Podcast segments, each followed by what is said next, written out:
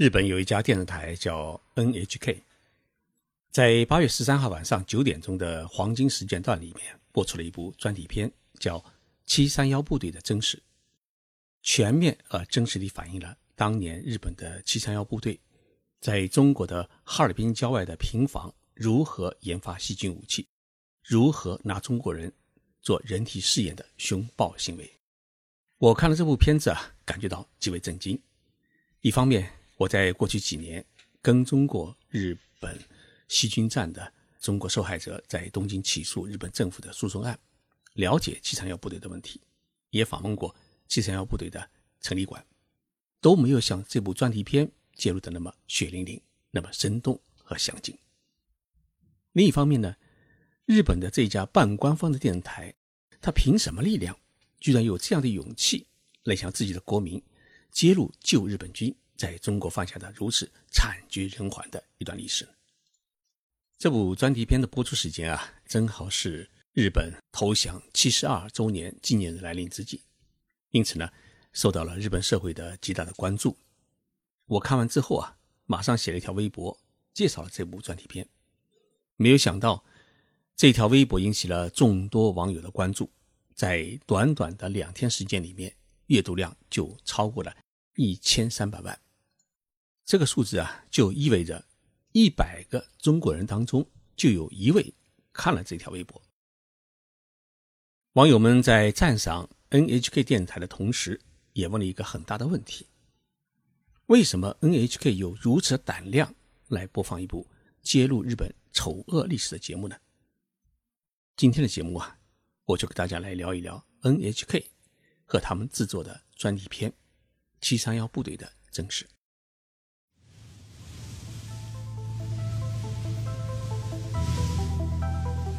任你波涛汹涌，我自静静到来。静说日本，冷静才能说出真相。我是徐宁波，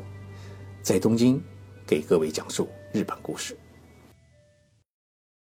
NHK 电视台的标准名称叫日本放送协会。由于日本在二战期间政府严格控制了媒体，并因此煽动民众参与侵华战争和太平洋战争。结果导致日本这个国家差一点毁灭。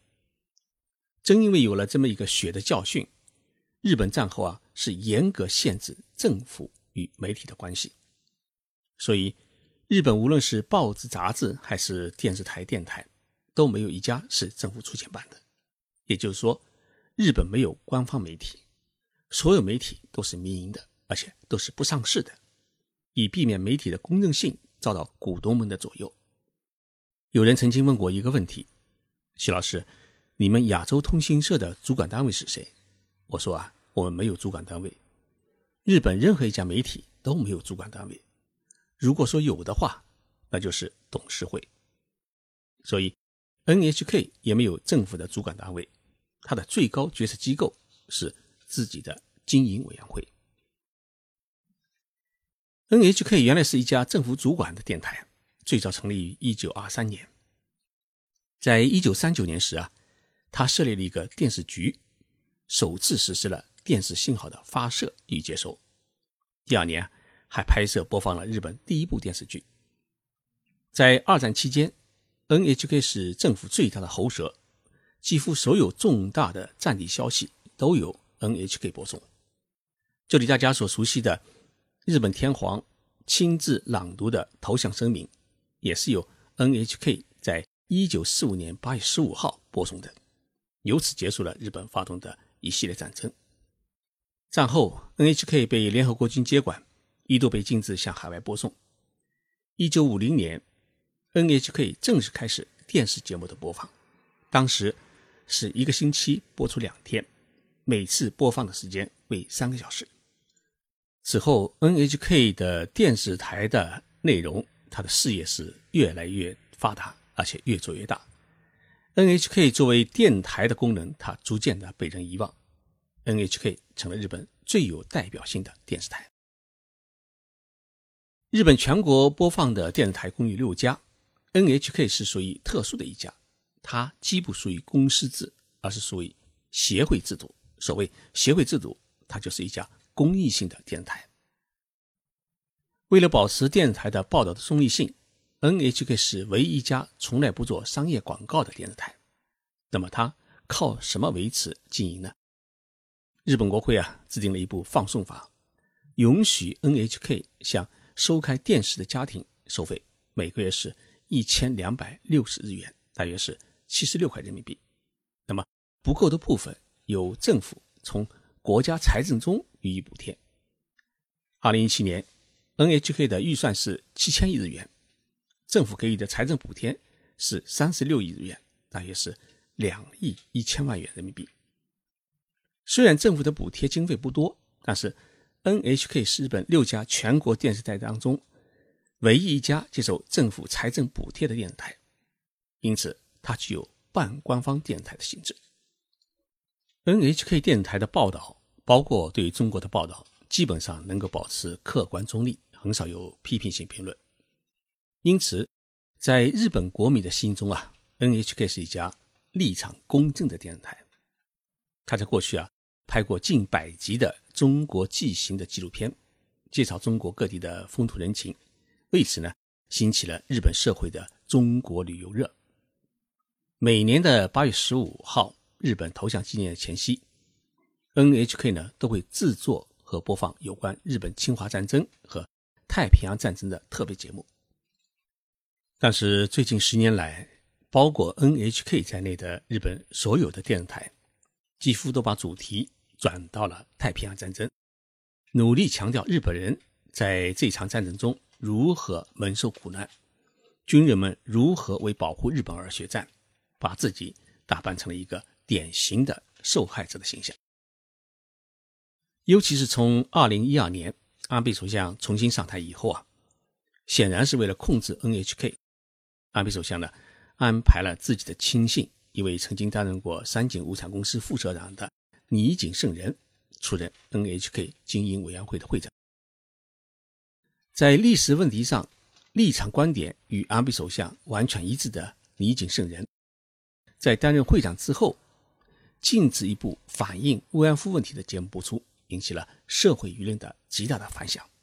也引发了 NHK 电视台当中啊富有正义感的记者编辑们的强烈不满。NHK 电视台当中啊，有一大批具有民族主义情怀的记者编辑，他们认为，客观报道是媒体人的职业道德，更是一家媒体的生命与公信力所在。教育国民不走战争老路，维护和平生活是日本最大的利益所在。因此，反省历史是时代的必须，也是日本国家未来的必须。但是在尼井的高压下。NHK 在过去几年当中，凡是反省侵略与殖民统治历史的电视片啊，都没能得以播出。二零一六年十二月，NHK 经营委员会的九名委员当中，有七人赞同，两人反对的结果，决定邀请三菱商事的副社长上田良一先生取代倪景胜人，出任 NHK 经营委员会的新会长。曾在法国和美国长期工作的上田良一，显然是支持了电视台内一大批富有正义感的记者编辑们的立场，使得这几部沉淀多年的专题片呢，在这一次是相继播出。八月十二号晚上，我偶然瞄了一眼 NHK 电台，发现电视台啊正在播放一部专题片，叫《本土空袭全记录》，介绍美军当年对日本全国的。无差别的大轰炸，炸死了日本四十多万平民，其中东京就炸死了十四万人。节目不仅用大量的纪录片和资料，回顾了日本投降前遭受美军大规模轰炸的悲惨，同时呢，也引用当年美国指挥官的说法，讲出了美军为什么要无差别轰炸日本的基本理由。这个基本理由啊，有两点。第一，日本从一九三八年开始，对于中国各地，尤其是重庆进行了大规模的轰炸。重庆遭受过日军轰炸就达两百多次，至少造成了一万多无辜平民的死亡。日本是人类历史上第一个通过轰炸实施无差别大屠杀的国家，因此呢理应遭到同样的报应。第二，日军偷袭了珍珠港，造成美军两千多人死亡，这笔血债呢是必须报。这是我第一次听到日本的电视台如此清晰地告诉国民，原来是我们自己先做了坏事，然后遭到了报应。而在第二天晚上九点钟的黄金时段，NHK 又播出了一个专题节目，叫《七三幺部队的真实》。日本政府一直以没有历史资料为理由，拒绝公开承认七三幺部队当年在中国哈尔滨郊外制造毒气弹，并拿中国人和俄国人做活人人体解剖实验的罪行。但是，NHK 电台这次从俄罗斯拿到了长达二十四个小时的。原七三幺部队队员的认罪录音，因为七三幺部队的大部分成员都是在一九四五年被苏联红军俘获，并被关押到西伯利亚，在苏联的法庭上接受了审判。这长达二十多小时的录音，既有关东军军医部长的认罪，也有亲手参与杀害中国人和俄国人的军医和士兵的认罪的录音，十分完整地。展示了当年七三幺部队如何制造毒气弹，如何进行人体实验，如何对女性实行残暴蹂躏的犯罪事实。节目还通过采访当年的七三幺部队老兵，展示数百件历史资料和部分当年的纪录片，第一次向世界公开了七三幺部队制造的一起近代史上灭绝人性的凶残暴行。关东军军医部长在法庭上承认，七三幺部队从事了细菌战的攻击研究。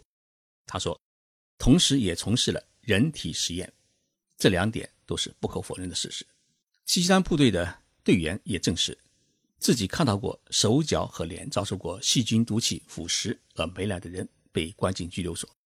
他说，使用腐蚀性毒气进行了人体实验。这一部专题片长达五十分钟。相信所有看了这部专题片的日本人和在日的中国人，其他国家的人们，一定会为七三幺部队的凶残感到愤怒。无疑的，这部专题片也提醒了日本民众，七十多年前，旧日本军在中国屠杀了众多无辜的平民。但是，我们也注意到，播放七三幺部队的真实电视片啊，并不是日本政府的指示。安倍首相在八月十五号举行的全国追悼仪式上致辞时，他一个字都没有提到日本对邻国的加害责任，也没有一句任何道歉的话。NHK 作为一家半官方的电台，在日本投降纪念日来临之际，能够以如此公正与正义的立场，还原日本曾经发动的侵华战争和太平洋战争的真实，揭露旧日本军的暴行。自报家臭，这种勇气啊，值得我们的敬佩和尊敬。我很希望有一天，NHK 能够制作出一部真实反映南京大屠杀的电视片来，让日本国民了解他们的祖辈曾经在中国犯下的另一种罪行，也因此融通中日两国国民在历史问题上的认识，以此来改善两国国民的感情，真正让中日两国成为。不再发生战争，世代友好的邻居。谢谢大家收听这一期的节目。喜马拉雅静说日本节目的文字稿，我都发表在微信公众号上面。微信公众号的名称就叫静说日本，请大家在微信上面搜索一下。我们周六再见。